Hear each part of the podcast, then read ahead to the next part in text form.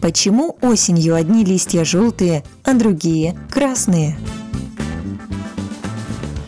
Листья имеют зеленый цвет из-за высокого содержания в их клетках окрашенного пигмента – хлорофилла. Но в них есть и другие пигменты, имеющие свои цвета. Ближе к листопаду хлорофилл разрушается, и цвет листвы начинает меняться. Если в клетках листьев большое количество желтых пигментов, каротиноидов, они приобретают желтую или оранжевую осеннюю окраску.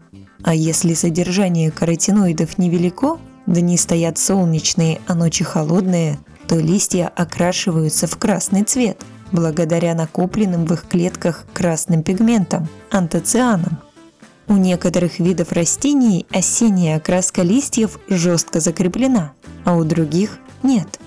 Например, у клена астролистного можно увидеть разноцветные листья на одном дереве – это значит, что в каких-то листьях больше накопилось одного пигмента, а в других – другого. На вопрос помог ответить кандидат биологических наук Николай Трусов.